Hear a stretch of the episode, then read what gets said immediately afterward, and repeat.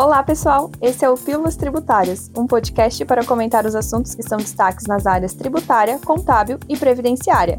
Eu sou Helena Souza, consultora na área contábil e dos tributos federais. Eu sou Thiago Santos, também consultor na área contábil e dos tributos federais. Bom, hoje nós vamos conversar sobre os aspectos tributários relacionados ao contrato de mútuo, mais precisamente no caso de empréstimos de dinheiro entre residentes no Brasil.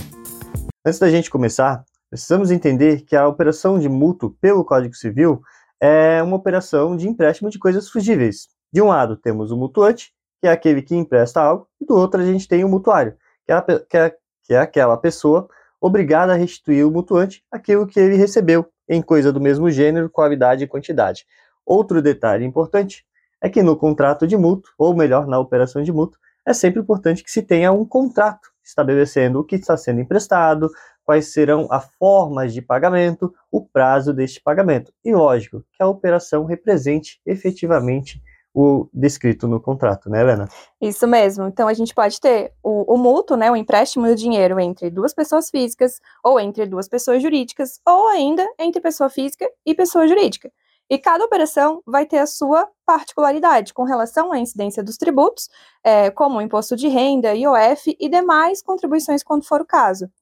Importante ressaltar que o contrato de mútuo, como o Tiago explicou, a pessoa mutuária, né, aquela que está recebendo, ela tem a obrigação de devolver isso que ela está recebendo, né, esse algo que foi emprestado, nesse caso, dinheiro que foi emprestado pelo mutuante. Se não há essa obrigação de devolver, não é um mútuo, podendo até ser uma doação, né? Se eu estou recebendo algo sem uma contrapartida, sem uma contraprestação, sem uma obrigação de devolução, isso não é mútuo, e sim uma doação. Além disso, eu preciso devolver a mesma coisa que foi emprestada. Se, por exemplo, eu recebo dinheiro e tenho a obrigação de entregar um bem, isso não é um mútuo, é um contrato de compra e venda. Se eu recebo dinheiro e tenho a obrigação de prestar serviço, não é um mútuo, é um contrato de prestação de serviço. Perfeito. Já pensando na parte tributária, bom, o primeiro imposto ou tributo que a gente pode pensar quando a gente fala de uma operação de mútuo é o IOF. E aí a gente tem que tomar um cuidado em saber quem é o mutuante, ou seja, quem está emprestando o recurso. Porque quando o mutuante é uma pessoa física, uh, esta operação ela não fica sujeita ao IOF.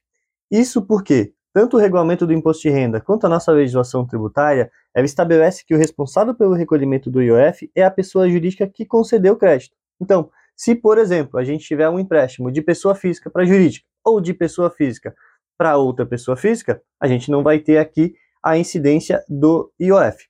Já com relação ao imposto de renda, vale lembrar que o fato gerador do imposto de renda é a renda. Então, quando a gente fala do mútuo, onde é que vai estar a nossa renda? Nos juros cobrados. É claro que perante o Código Civil, eu posso ter um contrato de mútuo com fins econômicos e aí ter os juros, como eu posso ter um contrato sem fins econômicos e não ter os juros. E aí é importante salientar que, se eu tiver os juros, esses juros vai ter encargos tributários, certo? Isso. Então, nem sempre o contrato de mútuo ali é, da, de pessoa física, né, em que o mutuante é uma pessoa física, vai prever a, a incidência de juros, né? Aliás, o contrato ele tem que estipular se eu vai, vou cobrar juros ou se eu não vou cobrar juros. Né? É, essa pessoa física ela pode estar emprestando dinheiro sem a finalidade econômica, né? sem a intenção de ter uh, algum benefício econômico com essa operação.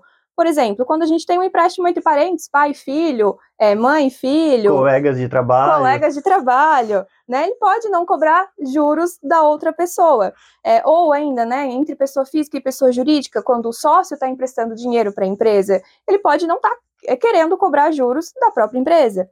É, porém, como o Thiago falou, se houver incidência de juros, haverá incidência do imposto de renda para essa pessoa física. Como vai funcionar?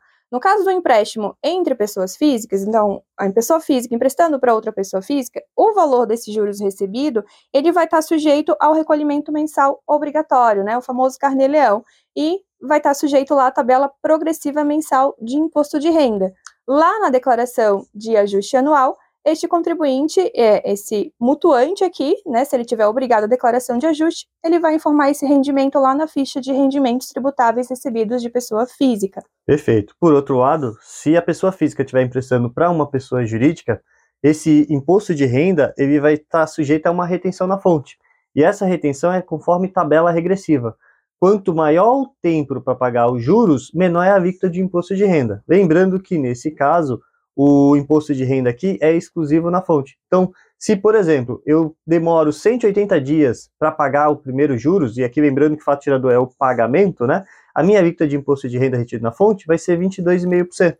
Agora, se, por exemplo, o meu pagamento dos juros foi após 720 dias, a minha alíquota de imposto de renda ela já reduz para 15%. Essa alíquota, pela tabela regressiva, ela varia de 22,5% a 15%. E aí, lógico, conta-se a data entre o empréstimo e o pagamento dos juros efetivamente. Isso, até se o pagamento desses juros é, for em parcelas, né, a gente vai observar a quantidade de dias entre o empréstimo e o pagamento de cada parcela. Então, a gente pode ter cada, par cada parcela ali, cada pagamento de juros com uma alíquota diferente, a depender ali do, do prazo, como o Tiago mencionou. Esse valor do imposto de renda, aqui nesse caso, ele é descontado do valor que a pessoa jurídica tem a pagar para essa pessoa física. Então, vamos supor que lá dentro daquela parcela que ela está pagando, é, o imposto de renda sobre esses juros seja de, sei lá, 20 reais. Então, a, a pessoa jurídica vai descontar esses 20 reais do que ela tem a pagar para a pessoa física e vai é, recolher esse imposto de renda no DARF de código 8053 até o terceiro dia útil subsequente ao decente da ocorrência do fato gerador, ou seja, do pagamento do rendimento. E como o Tiago falou, esse imposto de renda aqui vai ser definitivo para a pessoa física. Então, quando ela se, é, se ela tiver obrigada à declaração de ajuste, ela vai informar lá é, na declaração dela como um rendimento sujeito à tributação exclusiva. Ela não vai poder compensar esse imposto retido na declaração. Bom, até agora a gente falou da operação em que uma pessoa física empresta recursos para uma jurídica. Agora, quando a jurídica estiver emprestando, seja para uma pessoa física ou para uma outra pessoa jurídica, aí a gente já vai ter a figura do IOF. Esse IOF, ele é como se fosse uma retenção, porque quem está emprestando vai deduzir do valor que vai entregar. Ou seja, se eu estou te emprestando 100, 100 mil reais, eu não vou te entregar 100 mil reais, eu vou te entregar 100 mil reais menos o IOF. Claro que fica sobre a minha responsabilidade mutuante de fazer o cálculo, cobrar e, re, e recolher esse IOF. Esse IOF ele tem que ser recolhido até o terceiro dia útil subsequente ao decêndio da entrega do recurso. Então perceba que é quando eu entreguei o recurso ao mutuário. E esse IOF aí eu recolho num DARF com o código 1150 se o mutuário for pessoa jurídica ou 7893 se o mutuário for pessoa física. Veja a diferença. Agora eu tenho como quem está emprestando uma jurídica. Por isso o fato do IOF.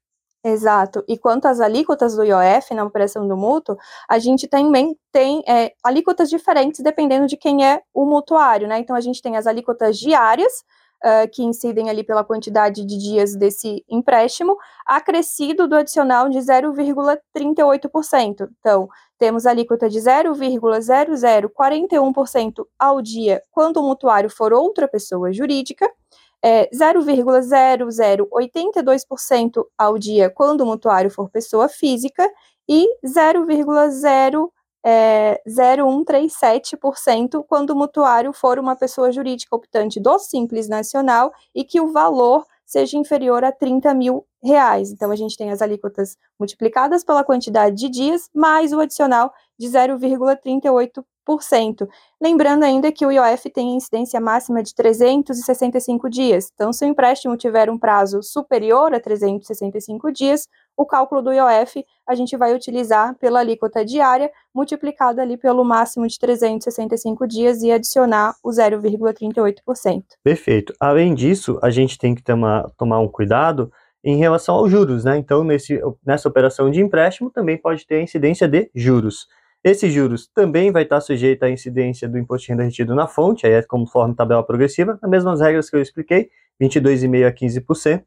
Só que aqui a diferença é que o código do DAF vai ser o 3426. Em regra geral, também é quem está pagando os juros que faz a retenção. A única exceção à regra é quando o empréstimo for de uma jurídica para física, ou seja, quando a física estiver pagando os juros, que nesse caso, ao invés da física fazer a retenção, quem vai fazer a, retenção vai ser quem está recebendo os juros, ou seja, o mutuante, também no código 3426, só que no seu CNPJ. Isso, e diferente do que aconteceu ali da pessoa física, em se tratando um mútuo com a pessoa jurídica mutuante, quando a gente fala de uma empresa em si, a gente já pensa, já pensa na essência da finalidade econômica. Então, quando a empresa faz a operação, é com o objetivo de ter algum benefício, de ter algum é, rendimento com aquela operação. Logo, é importante que o contrato de mútuo preveja ali a incidência de juros que vão ser submetidos ali à incidência do imposto de renda, como o Tiago falou. A exceção aqui seria né, uma, uma possibilidade de não cobrar juros, seria no caso de mútuo entre empresas controladoras e controladas, coligadas ou interligadas, né, que pode não ser exigido ali o reconhecimento de receita financeira. É, mas, uh, lembrando que isso aqui, é, sendo realmente um empréstimo, né, que isso não é um aval para que as pessoas uh, jurídicas ali saiam transferindo recursos, dinheiro de uma é, para outra sem nenhuma comprovação, para de fato que isso, essa operação seja um mútuo e seja amparado ali com um contrato de mútuo e esse contrato estabeleça qual, qual é o valor, qual é o prazo é, e que não há cobrança de juros nessas operações aqui que eu citei. Ainda indo em contra do que a Helena falou, toma cuidado quando for um empréstimo concedido da empresa para o sócio, porque esse empréstimo ele tem que ter a cobrança de juros obrigatoriamente, tem que ter um contrato pré-estabelecido e uh, lógico, o atendimento dessas condições estabelecidas no contrato. Porque se isso não ficar evidenciado e comprovado num processo de fiscalização, a Receita Federal pode desconsiderar o contrato de mútuo e considerar isso um adiantamento de prolabore, estando sujeito, inclusive, à retenção do imposto de renda retido na fonte. Uh, ainda, Helena, por fim, é importante a gente salientar, já que a gente falou dos juros né, recebido pela pessoa jurídica, que esses juros, além da retenção na fonte, ele vai ter o tratamento tributário conforme o regime tributário da empresa. Então a gente sabe que lá no Simples isso é tributado exclusivamente na fonte, não vai impactar. No lucro presumido, em regra geral, não tem PIS e COFINS, mas entra direto na base de cálculo do IR da contribuição. E no lucro real, vai fazer parte lá do seu lucro para tributar IR e contribuição e, dependendo do seu regime de PIS e COFINS, também vai ter lá o PIS e COFINS sobre essa receita 0,654. Lembrando que todos esses aspectos tributários que eu falei, do simples, lucro presumido e real, é sobre os juros, que é a receita e não sobre o valor que está sendo emprestado ou que está sendo devolvido, porque isso aqui não se uh, considera receita. Certo, e assim finalizamos o nosso Pílula Tributária. Obrigada a todos que nos ouviram. Não se esqueça de acompanhar nas redes, nos acompanhar nas redes sociais e aguardamos vocês no próximo programa. Até a próxima.